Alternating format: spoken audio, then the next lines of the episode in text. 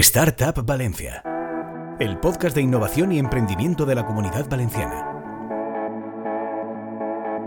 Hola y bienvenidos a Startup Valencia, el podcast de innovación y emprendimiento de la comunidad valenciana, un programa en el que cada semana hablamos con un actor del ecosistema emprendedor valenciano para conocer los proyectos que se están gestando en el Polo Tecnológico de Innovación de la Autonomía.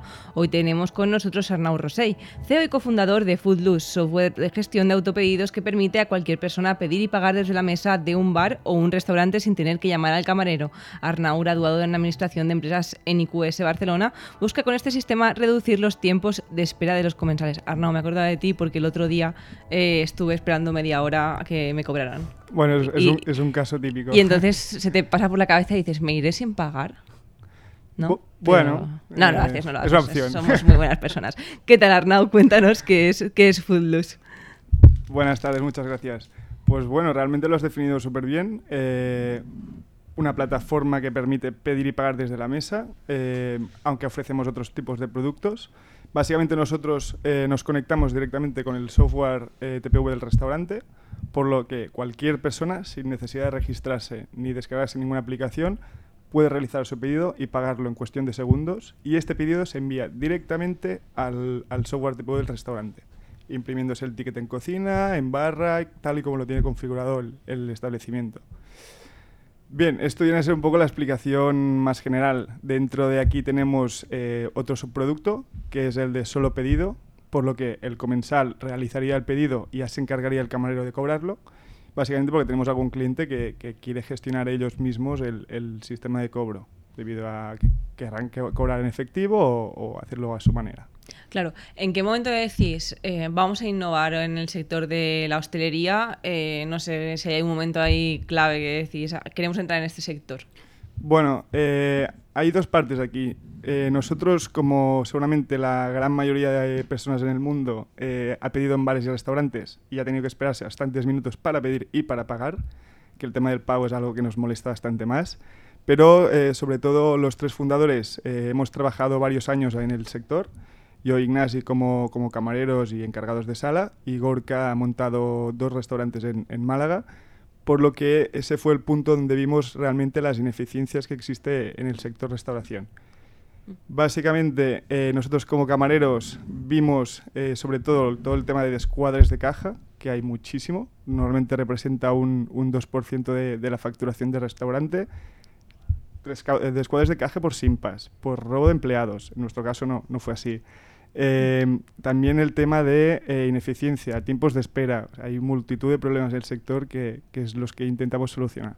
Claro, ahora hablaremos de cómo funciona el sistema, aunque ya nos has explicado un poco, pero ¿por qué decidís lanzaros a emprender? Uno de los socios ya había impulsado negocios ¿no? de hostelería, pero vosotros era la primera vez que emprendíais, o un poco cómo afrontáis ¿no? el empezar una, una compañía.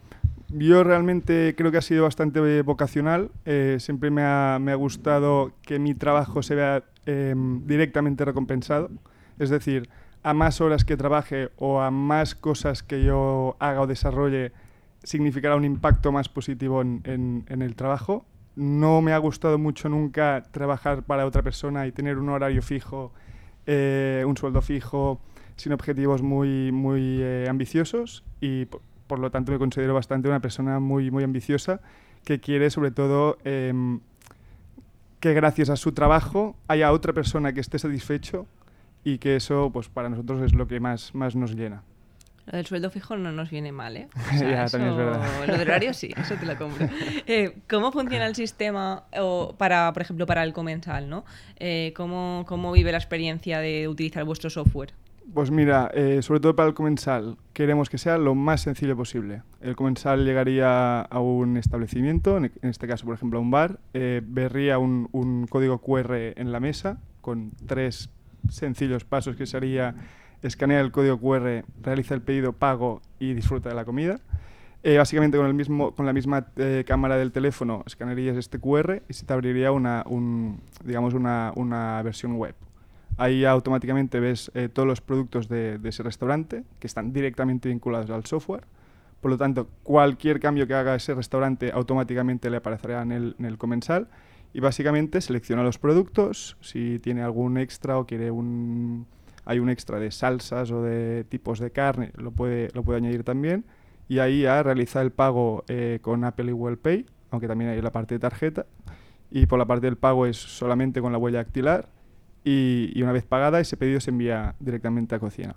Claro. Cuando os planteáis el sistema, eh, entiendo que la vuelta esta de los QRs con la pandemia también ha supuesto, quiero decir, un factor importante para la toma de decisión, de decir, ¿cómo lo planteamos? Porque los QRs hace, no sé, cinco años parecía que estaban muertos, que en plan, ¿quién ha inventado esto y para qué?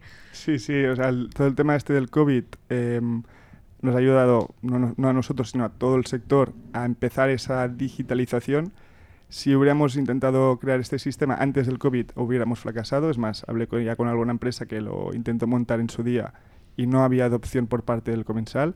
Así que por esta parte ha sido, ha sido crucial. Ya no tanto por los propios eh, comensales, sino por el propio restaurante. Claro, porque ¿quiénes son vuestros clientes a día de hoy? ¿Son pequeños restaurantes, cadenas o a quién em- os estáis dirigiendo ahora para captar esos clientes? Vale, eh, aquí el tema está en, bueno, so- sobre todo en el sector restauración en España se divide en, grupos, o sea, en grupos, en tipo de cliente, segmentado en pequeño restaurador, eh, sería un restaurador independiente con uno o dos locales. De momento, eh, luego est- estaría pequeñas, pequeña, pequeños grupos y luego ya grandes grupos organizados así a gran escala. Después nosotros, al haber empezado a operar oficialmente hace pocos meses, vamos dirigidos al, al pequeño restaurador. Bueno, perdón, hemos ido dirigidos al, al pequeño restaurador por un tema de proximidad y porque es el que realmente eh, a muy corto plazo em, puede ser tu, tu, tu restaurante que te hace el, digamos, la, la prueba y el que te da el feedback instantáneamente. Después con esos clientes nosotros tenemos un contacto casi diario, eh, les visitamos pff, eh, casi cada día para también que nos cuenten su, su experiencia.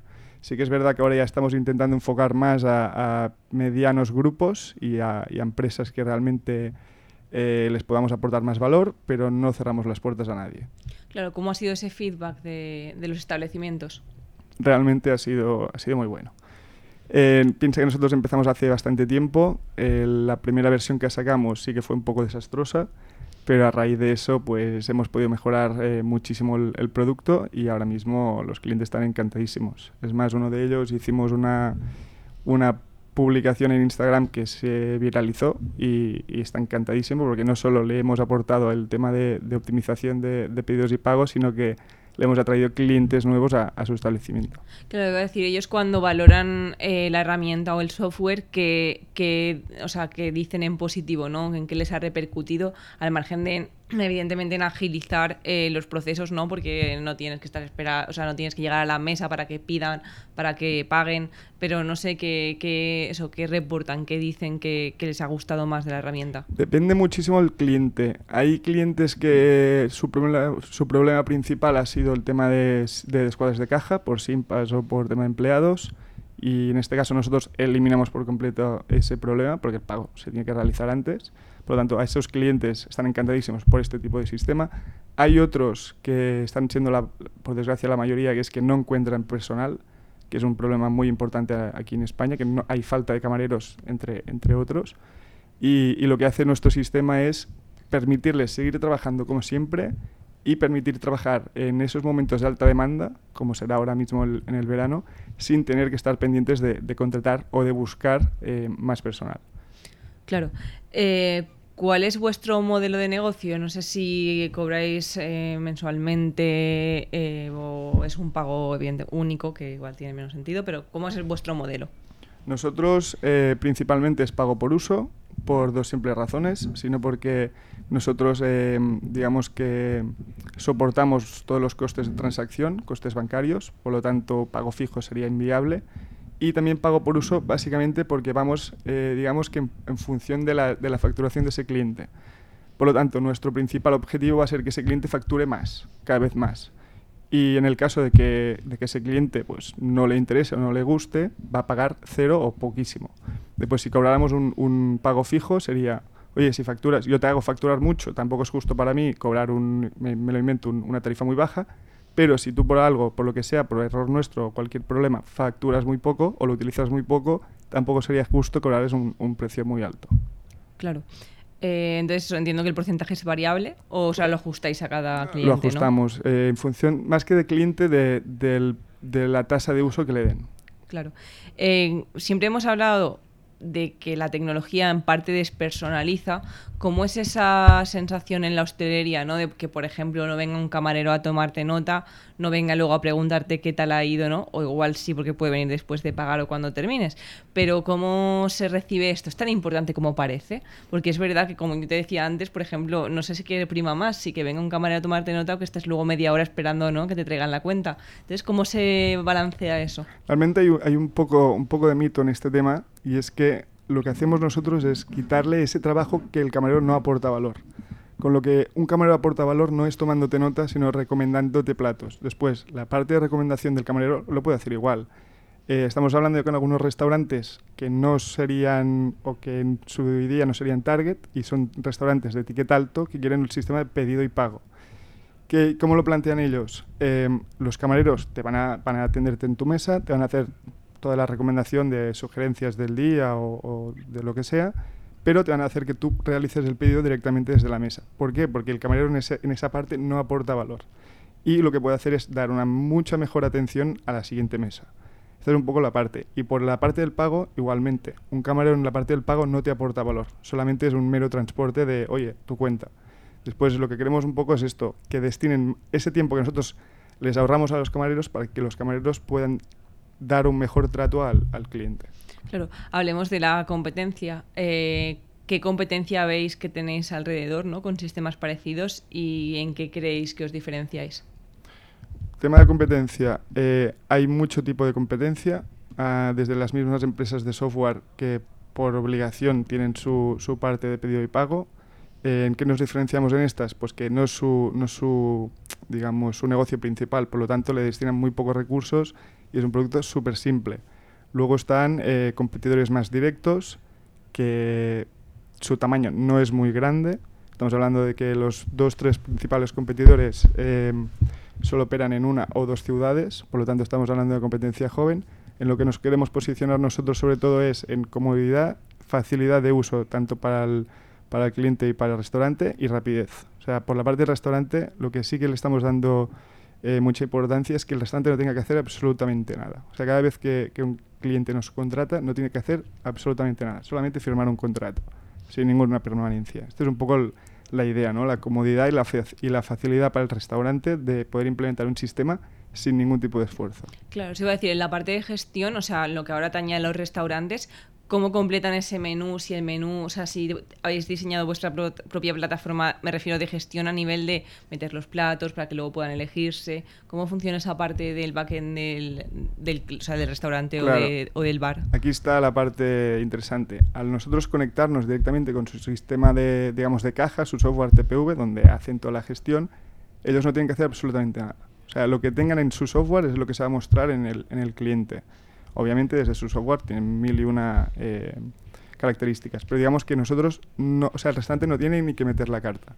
Con un simple botón automáticamente cogemos esa información del TPV y se la mostramos al comensal.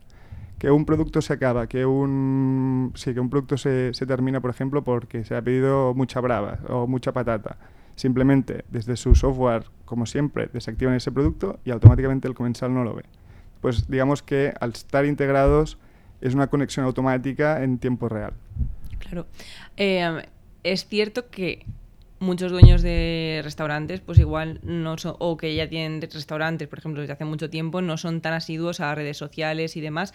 Lo digo por la captación de los clientes. ¿Cómo captáis los clientes? Estás comentando que ahora prácticamente vais casi cada día a visitar a, pues aparte de los que tenéis, pero ¿cómo hacéis esa captación? Si es de boca a boca, si es a través de redes sociales, si es llamando por teléfono. Principalmente, eh, en estos meses que digamos que hemos lanzado el, servicio eh, oficial, lo hemos hecho muy personalizado, como comentaba, a puerta fría, eh, a visita, visitar al camarero, visitar al, cliente también para entender un poco sus necesidades, las, necesidades reales, pero principalmente nuestra venta es a través de, de, equipo de comercial y a través de distribuidores. ¿Por qué? Porque la parte de distribuidores ya pueden ser consultores Oreca, pueden ser distribuidores de software, que trabajamos con, unos cuantos, o incluso empresas del sector, te hacen como la entrada a ese cliente. Es como una entrada más limpia, porque tenemos que tener en cuenta que el restaurador está muy acostumbrado a recibir comerciales, muy acostumbrado. Y digamos que se cierra, un poco en banda. Si tú entras a través de una persona de contacto, te es mucho más fácil. Aún así, nuestro grosso es a través de, venta, directa desde, desde equipo, equipos comerciales. Claro, asusta meterse en un sector donde, como tú decías, a priori puede estar eh, el empresario un poco más cerrado, porque hay que decir, mi madre tiene un bar. Y a veces es muy suya, ¿no? En plan, cuando entra, como tú dices, cuando entra un comercial por la puerta ya no mira así como diciendo, otro más, ¿no? Entonces asusta meterse en un sector que dices, ostras, no sé cómo me van a recibir, ¿no? Que algunos tampoco quieren tecnologizarse, aunque, los, aunque al final tienen que pasar por el área porque es necesario caminar hacia adelante. Pero ¿cómo, cómo se plantea esto? De decir, Buah, ¿da vértigo o no da vértigo? O en plan, bien. Hombre, sector hostelería, restauración en España es muy duro, porque tal y como comentas, pero el tema es que nosotros somos muy, muy eh, tozudos. O sea, yo creo que mi lema es eh, pico pala. Realmente el mérito principal de, de, la puerta fría es de Ignasi, que es el que lleva toda la parte comercial, y es una cuestión ya de orgullo de decir, oye, eh, ya que me lo he currado, como mínimo voy a conseguirlo. Y también realmente ya sabíamos dónde, dónde nos metíamos. como, como comentaba, todos hemos trabajado en el sector, sabemos lo que hay dentro y lo que hay fuera, y, la parte buena es esta, ¿no? que tenemos ya el conocimiento previo de, de, cómo, cómo es ese sector y cómo de fácil es entrarle y según de qué manera. Claro, ¿en qué mercados tenéis en mente estar presentes? No, no sé si ahora solo tenéis locales en Valencia, en alguna otra autonomía. Ahora estamos muy focalizados en Valencia, aún así tenemos eh, clientes en Barcelona, cerraremos seguramente otro en Ibiza, otro en Marbella y otro en, en Huelva, pero digamos que nuestro grosso, nuestro principal mercado, ya por un tema de, presencialidad, es, Valencia. aparte es un mercado no tan competido como sería Madrid o Barcelona y, yo creo que nos vamos a, focalizar sobre todo aquí en Valencia.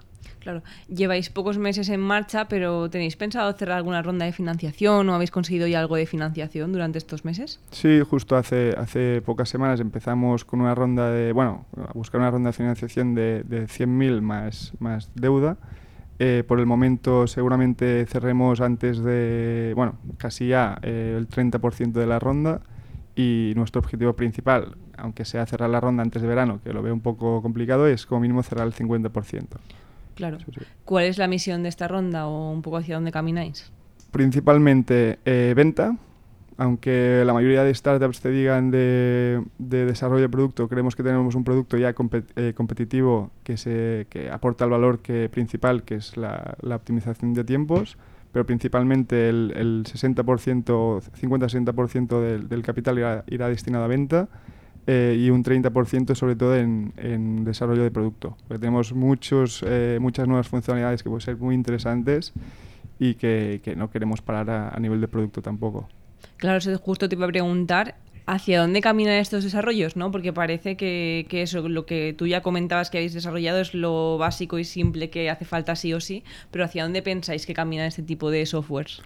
Em, para dar aquí un poco de pista, eh, nosotros lo, lo, principal va a ser desarrollar un pedir y pagar eh, potente que cumpla con mínimos, digamos, ¿no? que, que sería, pues, bueno, eh, básicamente con mínimos sí que estamos planteando nuevas funcionalidades vinculadas con, aunque que parezca muy tópico, de, con inteligencia artificial, porque creemos que es, eh, está cogiendo mucha fuerza y, puede tener varias funciones importantes en, en, el, sistema.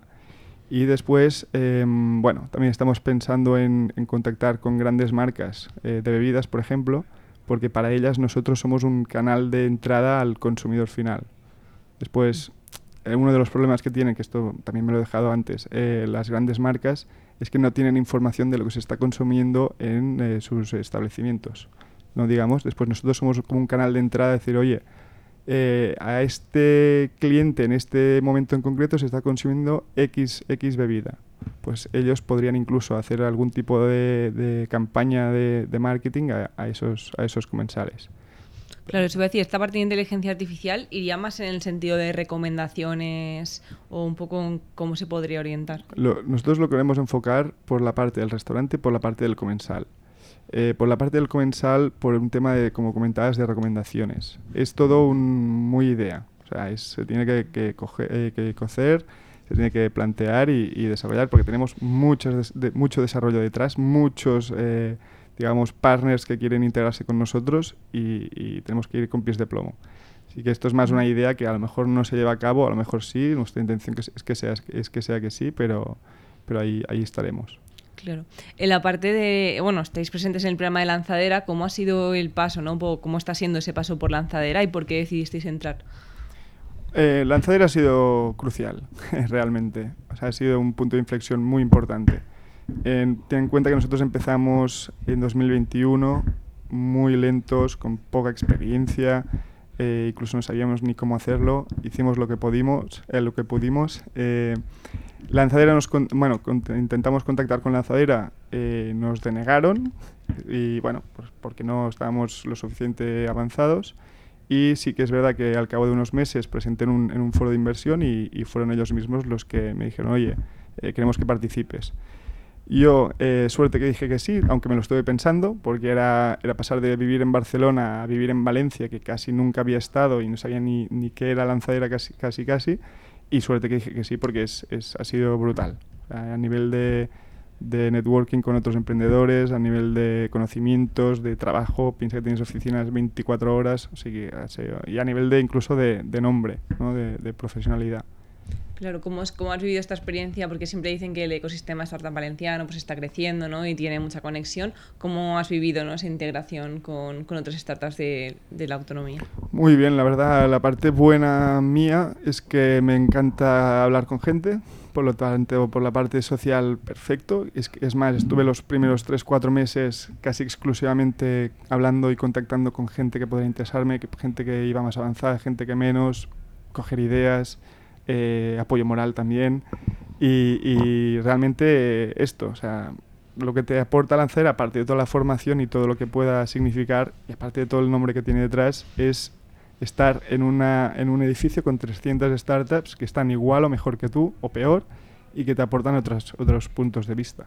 Claro, te iba a preguntar antes que se me ha olvidado con la competencia, ¿cómo está en la parte internacional? ¿no? Que siempre sabemos que en otros países van un poco por delante de nosotros, ¿no? sobre todo en Estados Unidos o en otros países europeos.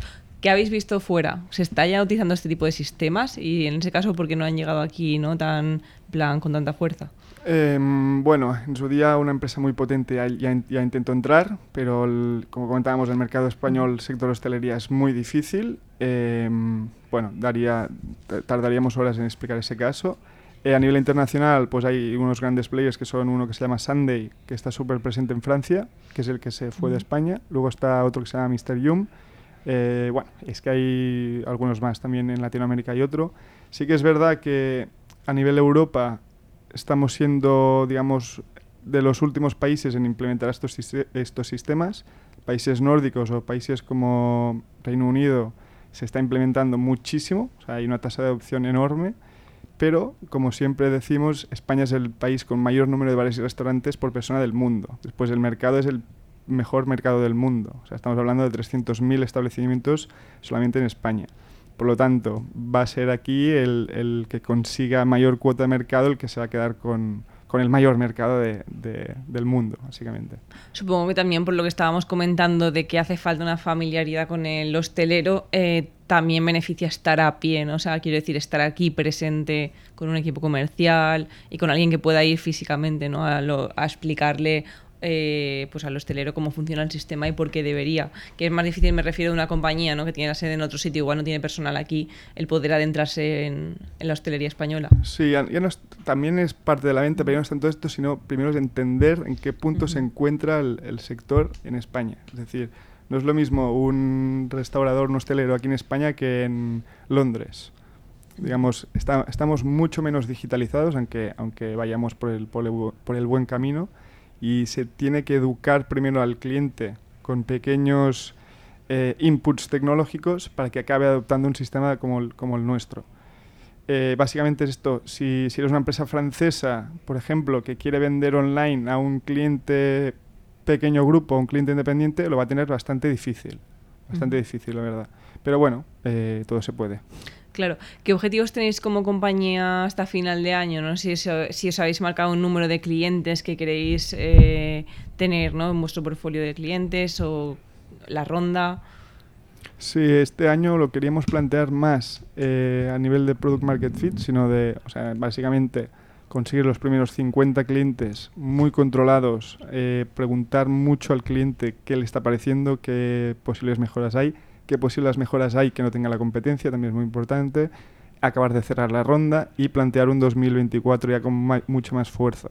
Sí que es verdad que estamos cerrando algún, algún trato con algún software para ser los primeros eh, pide y paga oficiales eh, básicamente integrados que sí que puede, puede hacer que pasemos de, de, una previsión de 50 clientes a, de 50 clientes a tener 150 o 300. Después es un tema de, de depende mucho de nosotros de cómo avancemos de rápido. Claro. Em, desde que emprendisteis, ¿qué problemas os habéis encontrado por el camino ¿no? a la hora de poner en marcha la compañía? No sé si hay alguno que destacaríais o alguna dificultad que digas, esto no me lo habría imaginado así. Buah. Eh, ¿Cuánto queda de entrevista? Quedan cinco minutitos. O sea eh, problemas, problemas hay muchísimos. Eh, ahora sí que me has, me has pillado, pero problemas hay muchísimos. Piensa que una principal cagada muy bestia, muy bestia fue eh, no ir a hablar con los suficientes clientes, esto estoy hablando hace dos años, no ir a hablar directamente con los clientes de qué, qué, les parecía nuestra idea o nuestro concepto y de no analizar exactamente bien la competencia. Fue más de, venga, vamos a probar esto que creo que nos, que nos puede funcionar. Y preparar un sistema súper, digamos, súper guay, que creíamos que las hipótesis que, nos, hipótesis que nos habíamos planteado iban a funcionar y, y darnos cuenta que, que no, que el cliente no le interesaba y fue donde nos, nos dimos el, mayor golpe. A partir de ahí, eh, nuestro lema ha sido todo lo que vayamos a implementar, uno, que esté validado por clientes o como mínimo por sus opiniones, y dos, que, esté que haya una justificación detrás. No vamos a hacer ningún tipo de desarrollo, ningún tipo de, de, básicamente de evolutivo, sin que no haya una, una razón suficientemente fuerte como para, como para hacerlo. Genial, pues con estas dos cuestiones nos quedamos hasta que ha llegado la entrevista. Esperamos ir a los restaurantes y esperar menos. Nos acordaremos de ti cuando, cuando eso ocurra. Así que nada, muchísimas gracias Arnau y a vosotros esperamos en el próximo podcast. Muchísimas gracias a vosotros. Buenas tardes. Encuentra todos nuestros podcasts en nuestra web 999plazaradio.es o en tu plataforma preferida. 99.9 Plaza Radio, la voz de Valencia.